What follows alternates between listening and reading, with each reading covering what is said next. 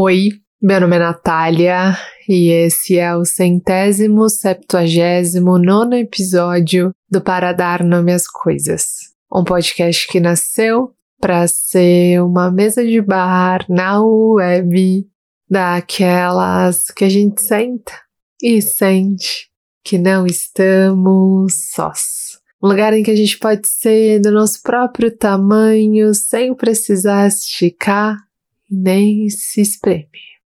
Como é que você tá? Como é que estão as coisas para você? Como é que tá o seu mundo dentro desse mundo? Como é que você tá? Eu tô bem. Tava aqui pensando o quão maravilhosa é a maturidade, né? a maturidade não como um lugar em que se chega, né? Porque eu acho que estar vivo é estar aberto, né? E, e estar pronto para amadurecer sempre. Mas como é bom alcançar alguns degraus dessa maturidade, né? Tô falando isso porque a gente, eu tô gravando o episódio agora segunda-feira à noite e a gente tinha contado para vocês que a estreia do quadro Me Vê Dois Copos, que é a proposta é que sejam episódios curtinhos, né, de no máximo 10 minutos, em vídeo, a gente contou para vocês que a estreia seria hoje, segunda-feira, às 19 horas. E aí o que aconteceu? A gente eh, gravou com antecedência, a gente editou com antecedência, a gente pensou na capa, a gente pensou no título, a gente pensou no cenário, a gente subiu na plataforma, a gente viu tudo certinho antes, assim, se tava rodando ou não, e na hora não entrou.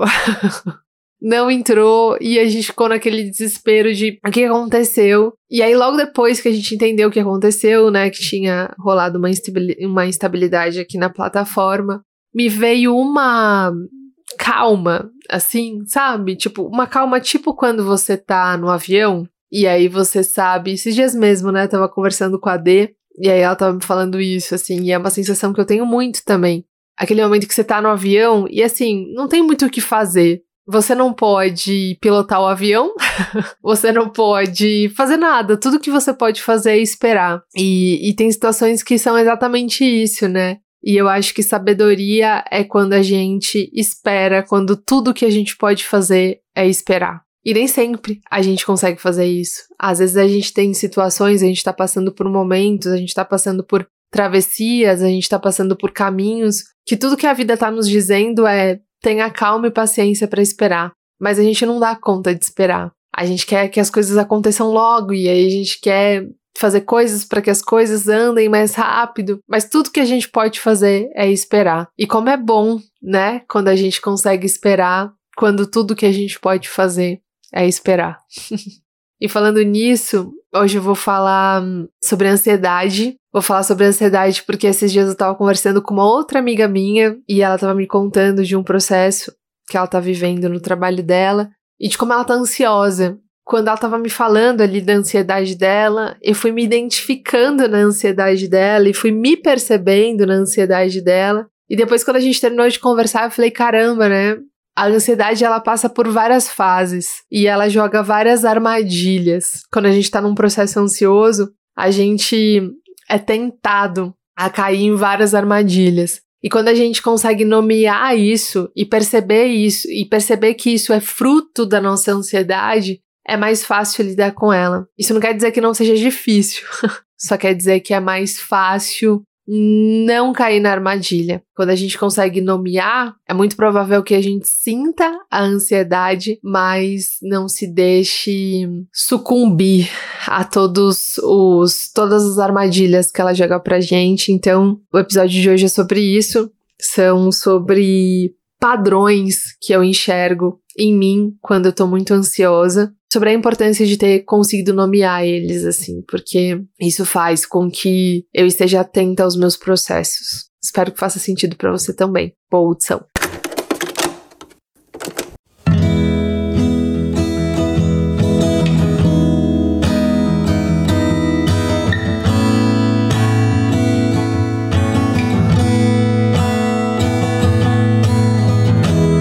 Tava sentada no sábado no sofá da casa da minha amiga e ela tava me contando sobre esse período no trabalho dela, que tá muito difícil. E ela tava me contando não só sobre o trabalho, mas ela tava me contando sobre a vida dela sobre como o trabalho dela tá tomando conta da vida dela e de como ela se sente sempre devendo em algo. E a gente tava se conversando sobre isso e conversando sobre como o processo de ansiedade ele castiga o nosso corpo de como ele faz com que a gente esteja sempre num estado de alerta, como se a gente sempre estivesse esperando por algo que vai acontecer e que a gente precisa se defender desse algo, ou de que é como se a gente sempre tivesse que estar tá pronto para fazer algo que a gente nem sabe exatamente qual é. E quando a gente terminou de conversar sobre isso e foi conversar sobre outra coisa e, e foi pedir outro café, eu fiquei ecoando a nossa conversa, né?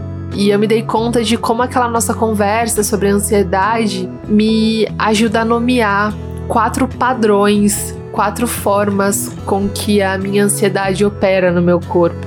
E como esses padrões eles podem me levar para um lugar muito ruim quando eu não consigo percebê-los, assim, quando eu não me dou conta, quando eu não dou conta de, de nomeá-los antes que eles se instalem. Então, no episódio de hoje, eu queria dividir esses quatro padrões que eu consegui identificar com vocês, porque em algum lugar em mim eu tenho a sensação de que você pode dizer, putz, Nath, eu também.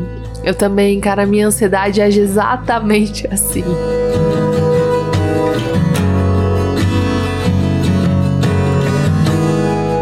A primeira coisa que a minha ansiedade me faz pensar ou me leva a acreditar é que com ansiedade, quando eu tô no meu estado ansioso, não existe linha de chegada.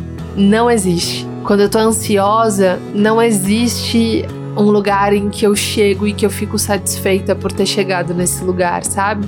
Quando eu tô ansiosa, se eu arrumei as gavetas, eu deveria ter arrumado o armário. E se eu arrumei o armário, eu deveria ter arrumado o quarto inteiro. E se eu arrumei o quarto inteiro, eu deveria ter arrumado a casa. E se eu arrumei a casa, eu deveria ter doado as roupas do armário. Quando eu tô ansiosa, quando eu tô nesse quadro ansioso, não importa o que eu faça, não existe linha de chegada, não existe check na lista, sabe? É como se sempre é, tivesse faltando alguma coisa. E isso é muito interessante de pensar. Para mim foi muito interessante pensar nisso, porque eu me dei conta que na verdade a ansiedade ela é fundada na falta. Você já parou pra pensar nisso? A ansiedade ela é fundada na falta, porque ela sempre vai dizer que dava para ter feito mais, sempre. É isso, né? Você fez a limpeza na casa inteira. E aí a ansiedade vai dizer que você não tirou pó daquele armário que você nunca abre. Aí você tirou pó daquele armário que você nunca abre. Aí a ansiedade vai dizer que você não tirou aquelas manchas amarelinhas que estavam no fundo do guarda-roupa, assim. Não há linha de chegada.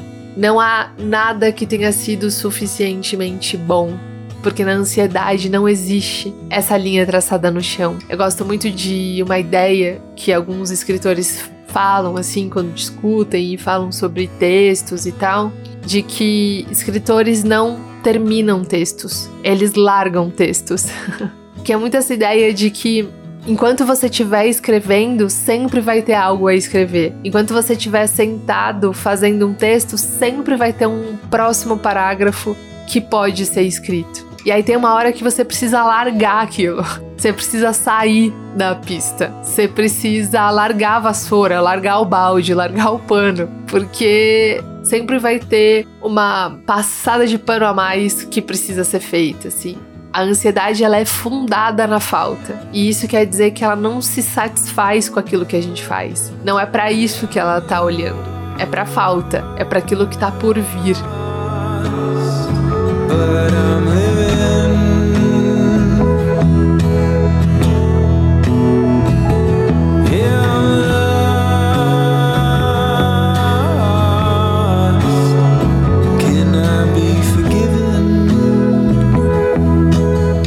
a gente precisa levantar da cadeira uma hora, né? A gente precisa largar o texto uma hora. A gente precisa se colocar esses limites, porque senão a gente não larga. Eu acho que todo mundo aqui na mesa já apagou e reescreveu uma mesma mensagem mil vezes no WhatsApp porque achava que dava para ficar melhor, ou porque achava que não tinha se explicado direito, ou porque achava que começando de outro jeito ia ficar mais claro de, de entender e no final das contas não mandou nada, né? Escreveu, apagou, escreveu, apagou, escreveu, apagou e no final das contas mandou áudio. Ou escreveu, apagou, escreveu, escreveu, apagou e no final não mandou nada porque vai que a pessoa pensa que era X e quando na verdade era Y, né? E é isso, né? Ansiedade é isso. A gente se concentra tanto no porvir, tanto na falta, tanto no que virá a ser, que a gente acaba não conseguindo muitas vezes andar até lá, andar até esse porvir, andar até isso que poderia vir a ser.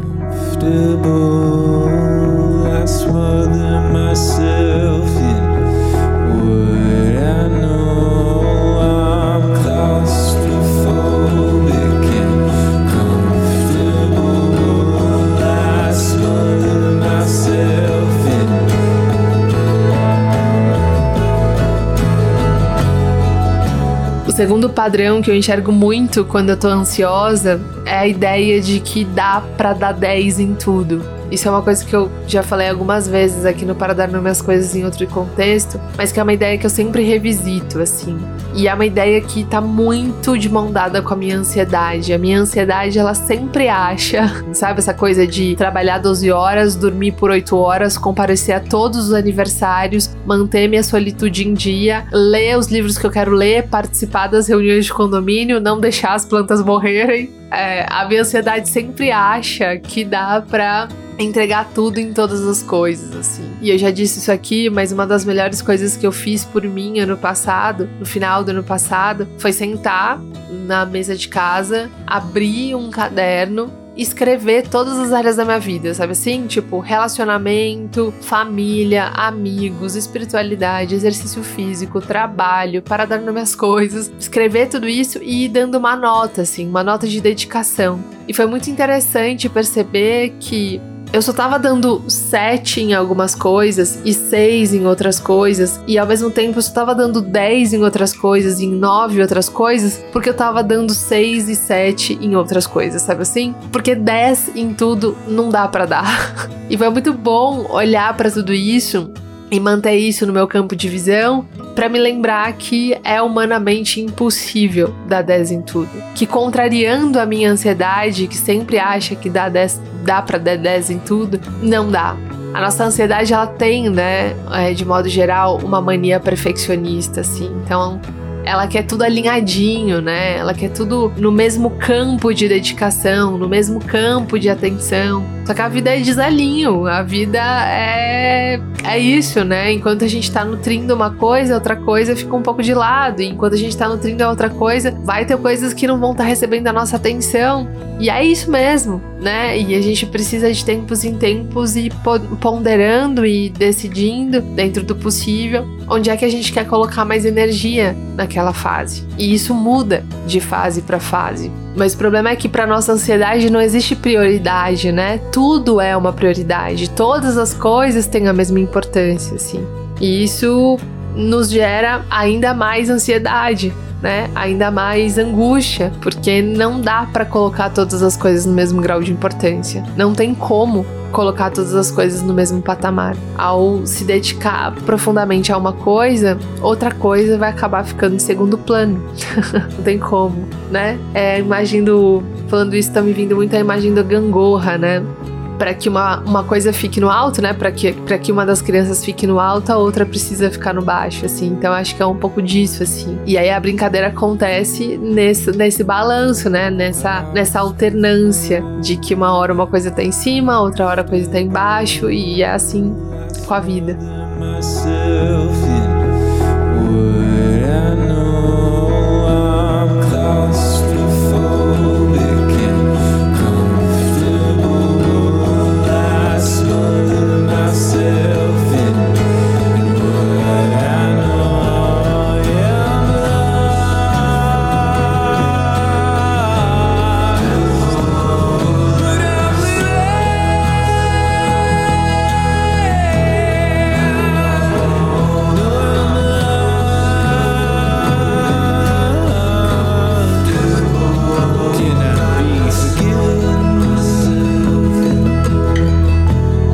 Terceiro padrão que a minha ansiedade gera é a ansiedade crônica. Eu não sei você, assim, mas quando eu tô num padrão ansioso, eu nunca tô onde eu deveria estar, tá, sabe?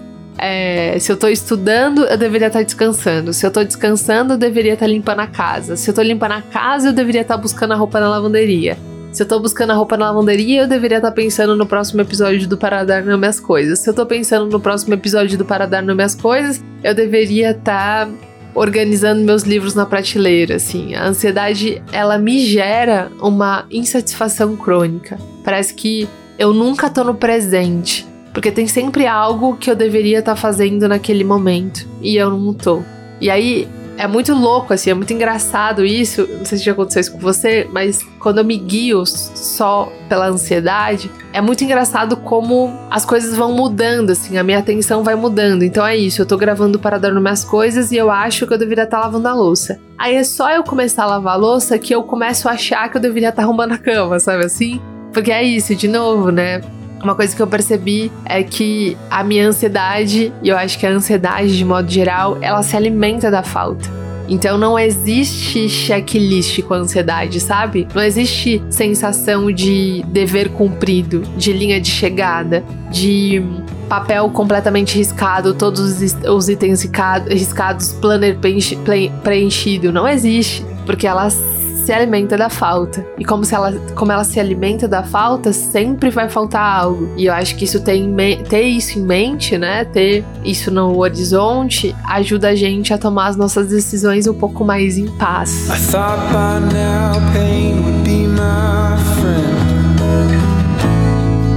I know that discomfort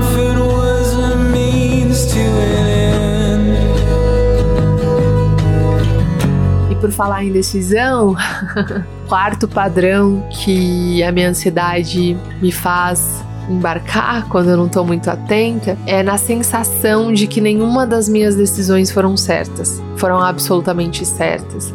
A ansiedade ela adora, né, um jogo de adivinhação. Ela adora um e se? E se eu tivesse dito sim? E se eu tivesse dito não? E se eu tivesse ido aquele encontro? E se eu não tivesse ido? A ansiedade ela sempre acha que tem uma história que poderia ser vivida se você tivesse tomado uma outra decisão, se você tivesse pegado um outro caminho, se você tivesse feito um outro plano, se você tivesse tomado uma, feito uma outra escolha, se você tivesse é, saído mais cedo ou mais tarde de casa, se você não tivesse dito aquilo ou se você tivesse dito aquilo.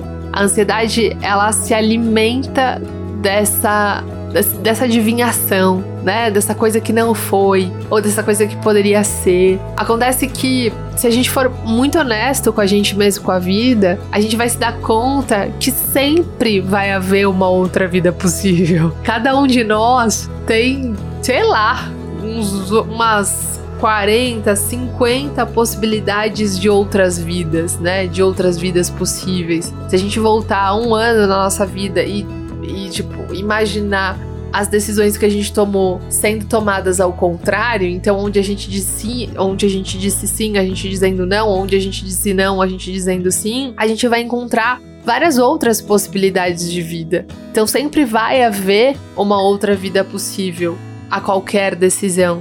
Acontece que a única vida que existe mesmo de verdade, concretamente, objetivamente, é a vida que a gente tem hoje. E é só a partir dela que a gente pode viver, que a gente pode ser feliz, que a gente pode mudar, que a gente pode transformar, que a gente pode se ficar insatisfeito e, portanto, pode pensar em outras formas de ficar satisfeito. É só essa que a gente tem. Eu não sei se eu já contei isso aqui, mas tem uma. Eu vi isso de uma professora, eu acho, de filosofia, e ela tava contando que, se eu não me engano, foi da Lucia Helena Galvão, não tenho certeza. Mas ela tava falando que ela viu uma sketch. É uma sketch em que esse cara tá num bar e ele tá pensando: nossa, o que, que teria acontecido se eu tivesse casado com a Maria e não com a Juliana? Nossa, o que, que, que, teria acontecido se eu não tivesse me atrasado para aquele teste para ser jogador de futebol e em vez de ser carteiro, hoje eu fosse jogador de futebol? Nossa, o que, que teria acontecido? Eu não tivesse mudado do Rio de Janeiro para São Paulo. E aí, quando ele pensa tudo isso, aparecem três dele, assim, três cópias dele, três clones dele. E ele fala: Quem que é você? E ele disse: Sou eu. Se você tivesse casado com a Juliana e não com a Maria. Ele pergunta pro outro, mas quem é você? Ah, sou eu. Se você não tivesse trabalhado no correio, né? Se você tivesse chegado no horário lá no teste de futebol.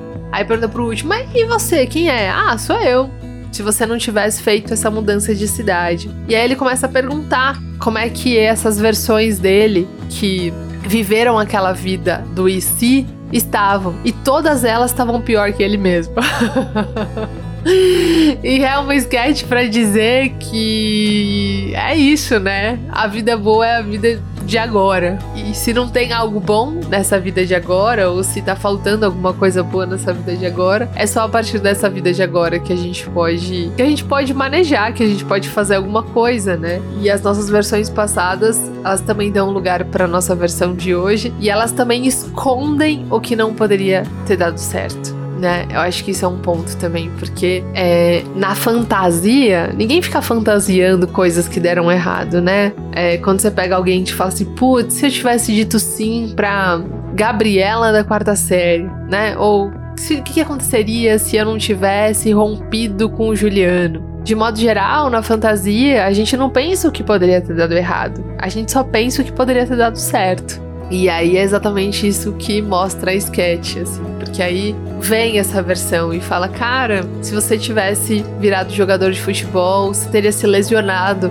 dois anos depois e as coisas teriam ido para um outro lugar. E não é também desse lugar de de achar que só porque se lesionou também que não valeu a pena, assim. Mas eu acho que é muito desse lugar de pensar que não existe nenhuma versão nossa que poderia ter sido nossa, não existe nenhuma história nossa que poderia ter sido nossa, estaria a salvo de perrengue, de falta, de insatisfação, de dor, de sofrimento, porque isso tá na vida, independentemente das escolhas que a gente faça. Claro que tem, vão ter escolhas que vão nos levar para lugares mais satisfatórios pra gente ou menos satisfatórios, mas não existe vida sem falta, né? Voltar para uma história que não foi, ou voltar, independentemente de que história seja essa, né? Se seja a do jogador de futebol, a da mudança ou a, da, a do casamento, é, voltar para uma história dessa, para ser justo com essa história e para ser justo com a sua história e com a sua versão de hoje, a gente também precisa pensar nas possibilidades e, e contemplar as faltas que teriam nessa vida, porque toda vida tem falta, né?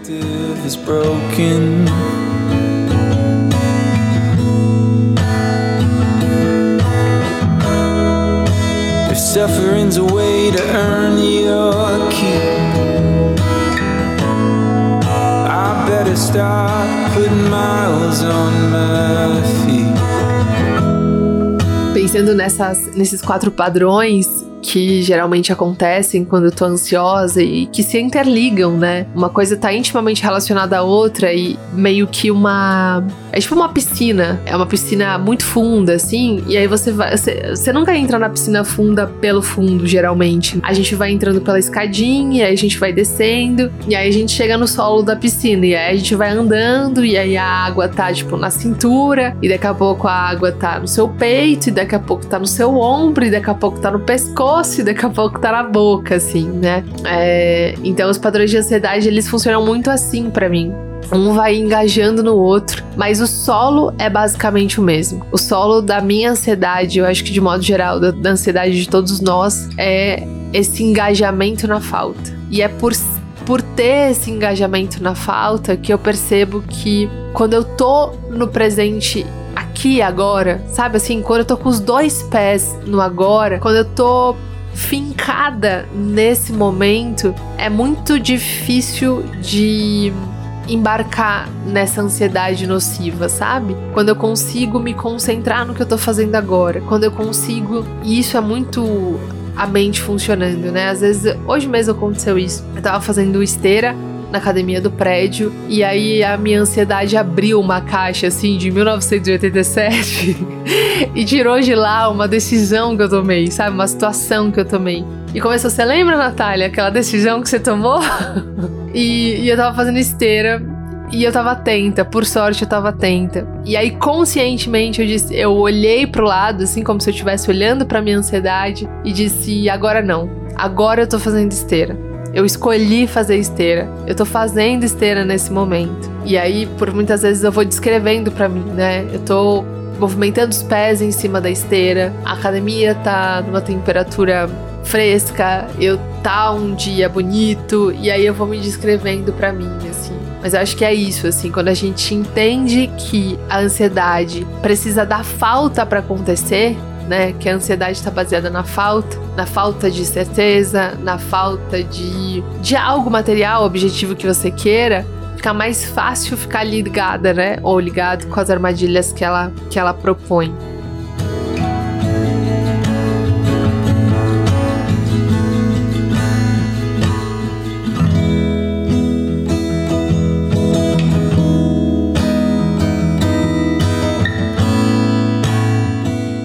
Isso vale para, eu falei das decisões, né? E isso é uma coisa que eu percebo muito, assim.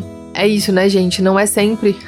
eu, na verdade, perco várias batalhas pra ansiedade, mas eu percebo que quando eu tô atenta e eu consigo me dizer em voz alta, é, aquela decisão lá de 1997 foi ruim mesmo, foi ruim, eu poderia ter feito outra, eu gostaria de ter feito outra, mas eu não fiz e eu tô em paz com aquilo que eu poderia ter feito. Ah, mas eu não fiz e, e, era tudo que eu podia fazer naquele momento, com as ferramentas que eu tinha naquele momento, com quem eu era naquele momento, com a situação que tava naquele momento, com aquilo que eu podia enxergar naquele momento, porque tem isso também. É, de modo geral, a gente age a partir daquilo que a gente enxerga e eu acho que a tendência é que a nossa visão vá expandindo.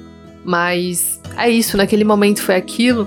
Quando eu consigo alinhar isso, né? Alinhar o meu pensamento ao meu sentimento no sentido de dizer, é, eu tô em paz com as minhas decisões, com essa decisão, ainda que não tenha sido a melhor, ainda que não tenha sido a decisão que eu mais me orgulhe, ainda que não tenha sido a decisão que eu mais admiro em mim, eu tô em paz porque era o que eu podia fazer. Quando eu consigo fazer isso, a ansiedade não tem onde se, se fincar, não tem onde se construir, porque ela precisa que eu acredite que eu não sou suficiente, que eu fui incapaz, que eu é, não. Ela, ela, precisa que eu me, ela precisa que eu me engaje na falta. É isso de novo, né? Ela precisa que eu deseje e anseie ser uma coisa que eu não fui e que eu também não posso ser, porque meu eu do passado já foi. Então, quando eu consigo colocar os dois pés no agora e dizer, cara, é isso, não foi a melhor decisão? Não foi. Poderia ter percebido outras coisas? Poderia. Poderia ter agido de outro jeito? Poderia, mas não fui, não fiz, não deu, não consegui. Então, é, fica mais fácil, assim, né? Quando eu consigo me dizer em voz alta. Eu posso aprender com isso. Se eu tô querendo fazer tanto alguma coisa com isso, eu posso aprender com isso. Mas por hora era tudo que eu poderia ter feito. Por hora era como eu poderia ter agido. E aí nessas horas ela dá um tempo. No,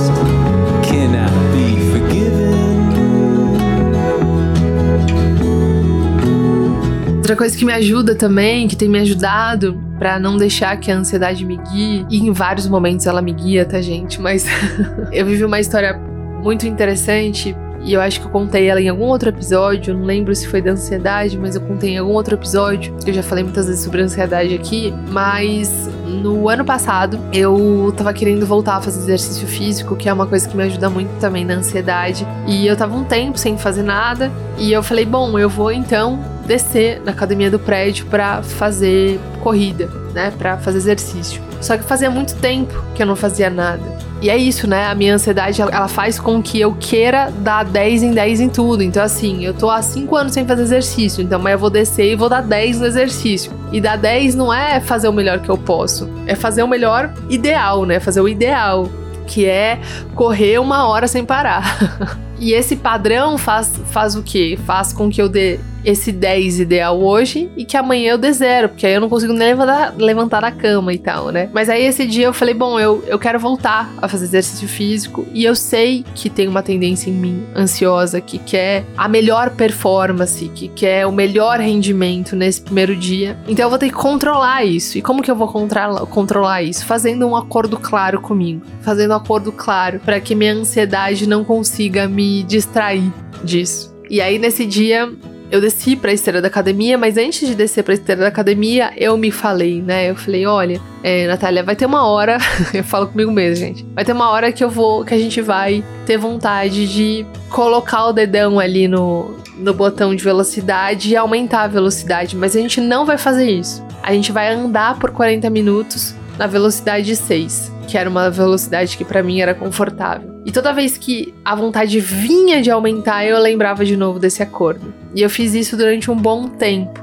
na, na esteira, assim, né? E eu acho que isso me ajudou em outras coisas, sabe? Em outras áreas da minha vida, assim. Porque por várias vezes a minha ansiedade tá falando pra eu correr, tá falando pra eu dar um, um, um disparo, pra eu dar um tiro, né? De corrida e tudo mais. É, e aí eu preciso lembrar que dar um tiro de corrida, eu preciso lembrar que fazer uma corrida extremamente é, intensa agora, talvez não seja sustentável, né? E talvez se eu fizer isso hoje, talvez eu não consiga fazer amanhã. Então, me guiar pela ansiedade é também me guiar por um por uma sensação ou me guiar por uma certeza de que amanhã não vou conseguir fazer a mesma coisa, né? Então eu vou andar. então, em vez de correr, eu vou andar, porque amanhã eu quero andar também. E aí, se eu andar hoje, eu consigo andar amanhã. E aí vai ter uma hora que eu vou conseguir dar o primeiro trote, vou conseguir correr um pouquinho mais. E eu acho que isso funciona para exercício físico e funciona para a vida também. Porque eu sei, me conhecendo, eu sei que eu começo a fazer uma coisa e eu sei que 20 minutos depois a minha cabeça já, já tá falando que tá insuficiente, que eu preciso fazer mais, que andar é, é, é pros fracos, que eu preciso correr, né? Só que quando eu tô com o acordo claro, quando eu tô com, com essa clareza na cabeça mesmo, de qual é o meu compromisso e do porquê esse compromisso foi feito, fica mais fácil. É, eu lembro, para finalizar, de uma conversa uma vez que eu tive com um amigo, Bruno, trabalhou comigo num, numa emissora de TV um tempão atrás. E ele é muito ansioso também, eu muito ansiosa também, e ele tava me contando, contou uma técnica que eu nunca me esqueci, e que eu ainda uso até hoje. E ele tava me contando que ele é muito ansioso, então ele era a pessoa que morria de vontade de ir numa festa e quando chegava na festa ficava vendo story de outra festa, achando que tinha que estar tá nessa outra festa. E às vezes ele saía correndo dessa festa para ir para outra festa que tava no story. E quando ele tava lá, ele ficava olhando o story de outra festa. Ele falou: Natália, se deixasse, eu rodava tipo três festas, quatro festas numa noite só porque era isso, ele estava sempre engajado na falta, né? Naquilo que, que faltava, assim. E, e, não só engajado na falta, mas engajado na ilusão de que uma hora essa falta ia acabar. E não ia, né? Porque a ansiedade ela se alimenta da falta. E aí é um ciclo vicioso. E aí ele falou que ele conseguiu atenuar isso, não resolver, mas atenuar isso, se dizendo em voz alta: Eu poderia estar naquela outra festa, mas tá bom aqui. Eu decidi estar aqui. Então eu vou ficar aqui. Eu podia estar tá naquele bar com os meus amigos, mas eu escolhi ficar em casa vendo série. E tá bom aqui vendo série, tá gostoso vendo série. Então eu vou continuar aqui. Então eu acho que é um pouco dessa coisa do acordo claro, de deixar claro pra gente mesmo o porquê que a gente fez essa escolha. E eu acho que isso é muito importante também, trazer pra consciência de que foi uma escolha. E isso vale para tudo, né?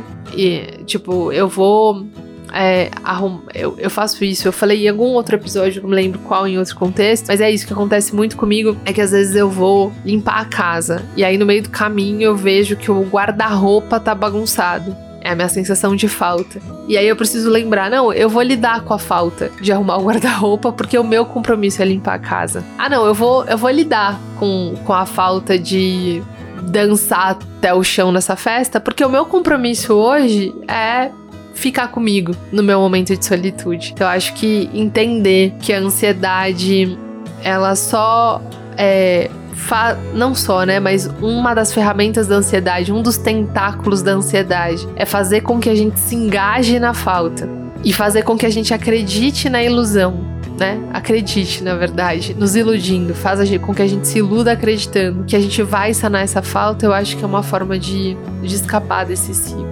Porque não vai, porque a gente vai tampar uma falta e vai surgir a outra falta, e aí a gente tampar outra falta e vão surgir outras faltas. Então, quanto mais consciente a gente tá desse processo, sabendo que não existe vida sem falta, né? É uma coisa que eu trouxe num dos outros episódios aqui, que eu acho que é uma coisa que talvez todo mundo já se deu conta, né? Mas às vezes a gente esquece de que não existe vida sem falta, fica mais fácil, né? Sempre vai ter um armário para arrumar.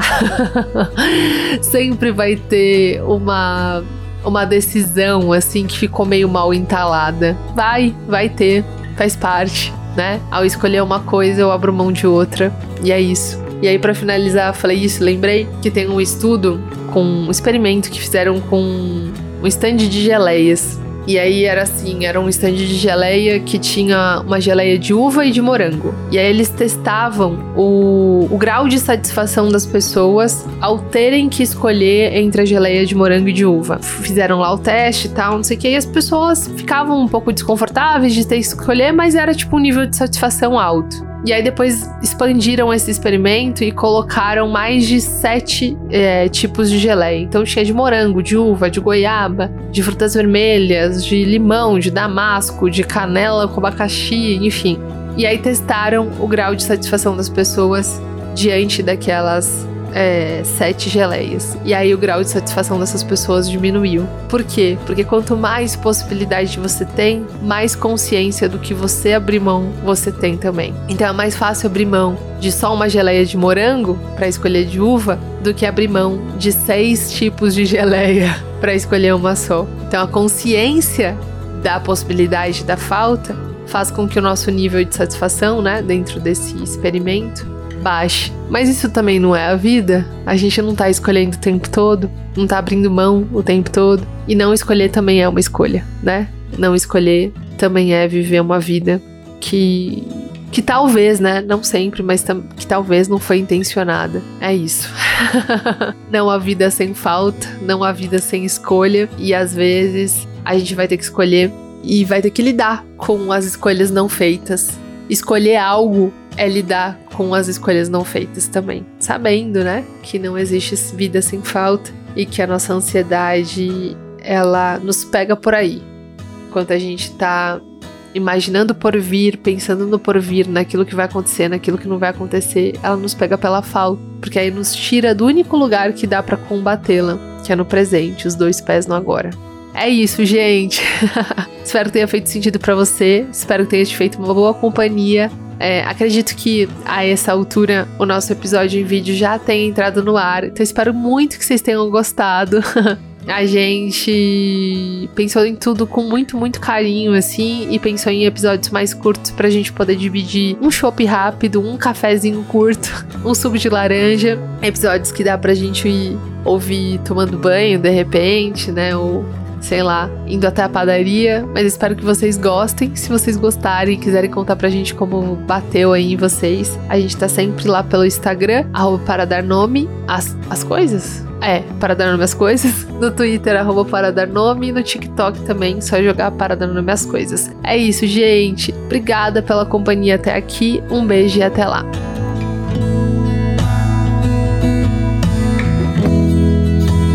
thought by now pain friend. I know that this discomfort